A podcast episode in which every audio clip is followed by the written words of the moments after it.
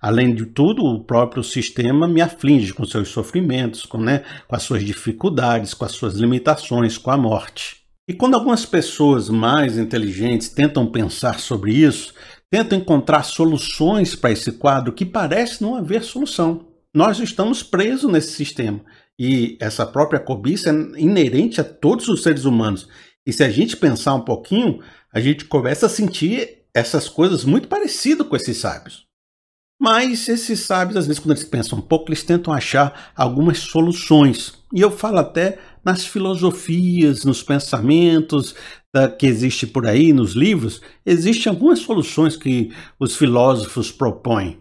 Alguns propõem ter uma vida mais regrada, mais estoica, mais simples, é, se afastando dos desejos dos corações, tentando pensar menos sobre os problemas da vida, tentando correr menos atrás do vento e, com essa redução dos anseios, tentar controlar a cobiça louca que lhe deixa angustiado. Tentando sentir menos, desejar menos, sabe, menos preocupações, sabe, cuidar mais de si. Outros sábios e filósofos chegaram ao momento da extrema melancolia e depressão, a total desesperança. Alguns tentaram até se matar, outros chegaram a, a viver melancólicos e depressivos durante a vida, outros chegaram à conclusão que não há solução a vida é uma miséria, é uma tragédia, é isso mesmo, sofra no seu canto e nós todos somos destinados ao sofrimento. Há um terceiro grupo que diz: uma vez que esse mundo não vai mudar, que estamos limitados, que a morte está aí, que não há sentido para nada que a gente faz e que essa angústia bate no coração de qualquer um, vamos dar vazão ao nosso coração, vamos viver como dá, vamos comer e beber, Vamos fazer orgias, vamos fazer festa, vamos, fa vamos divertir da melhor maneira que for para ver se a gente esquece um pouco da angústia da vida. Ah, vamos soltar a rédea, vamos fazer o coração do homem seguir para onde ele quer ir. A pessoa chega a dizer assim, rapaz, eu não quero ir para o céu não, o céu só tem anjinho tocando harpa, eu quero ir mesmo para o inferno, que lá a bagunça é grande. É o cara que quer soltar né, o, o a cobiça do coração. Aí Paulo, falando um pouco sobre isso, ele diz como a perda dessa perspectiva da reconexão com Deus pode causar sentimentos parecidos com isso. Quando ele fala em 1 Coríntios 15, ele diz o seguinte: Também nós, porque estamos nos expondo a perigos o tempo todo? Todos os dias enfrento a morte, irmãos. Isso digo pelo orgulho que tenho de vocês em Cristo Jesus, o nosso Salvador. Se foi por meras razões humanas que lutei contra feras em Éfesos, que ganhei com isso? Se os mortos não ressuscitam, comamos e bebamos, porque amanhã morreremos. Sabe? O que Paulo está dizendo aqui, de uma outra forma, é. Você lembra da aula passada? Que a gente falou como Jesus espiritualizou a sabedoria? Como ele trouxe todo o vínculo entre céu e terra? Como ele se colocou como mediador e como todas as questões rumaram para a eternidade?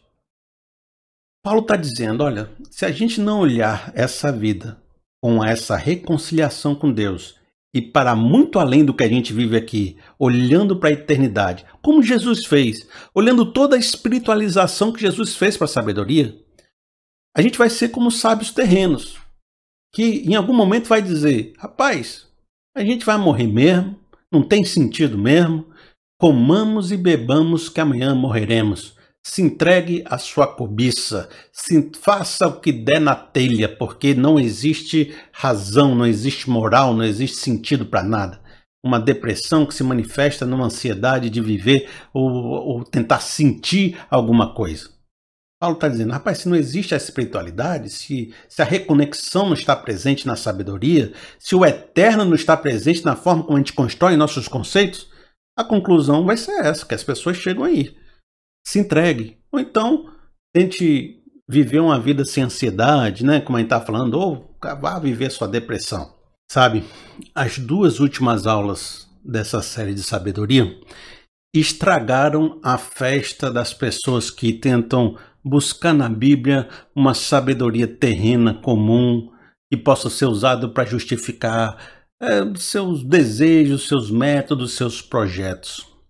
Você já percebeu que existe muitos influenciadores de finanças no YouTube, nas redes sociais, em qualquer outro lugar de ensino, que adora citar um livro de provérbios, ler provérbios e falar da sabedoria de Salomão e falar que é o homem mais rico da terra e que se a gente ler esses provérbios vamos ser mais rico, mais próspero e coisas semelhantes.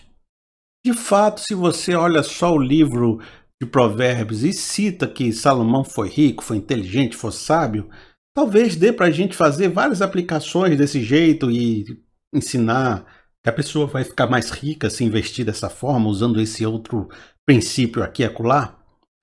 Mas as aulas 4 e 5 tornam isso muito difícil de ser aplicado.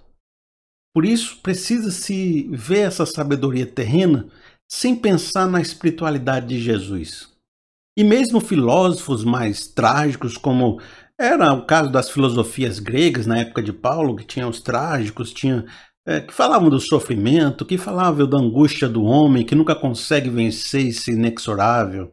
Até filosofias mais recentes. Na época de Jesus tinha os gnósticos, ou filosofias mais recentes que falam do, do Nietzsche, do linismo, de Schopenhauer, que falam sobre um mundo sem sentido, um mundo sem razão, um Deus que está morto. Todos eles talvez gostem muito também de citar o Eclesiastes como também uma fonte de sabedoria mais depressiva, mais angustiada, mais diante do inexorável. E eles possam usar da Bíblia e citar a Bíblia como uma portadora de sabedoria muito semelhante como essa. Mas diante da espiritualização de Jesus, fica muito difícil fazer essa aplicação. É como se as pessoas tentassem usar a autoridade da Bíblia para trazer um ensino que não é a complexidade geral do que a Bíblia está falando.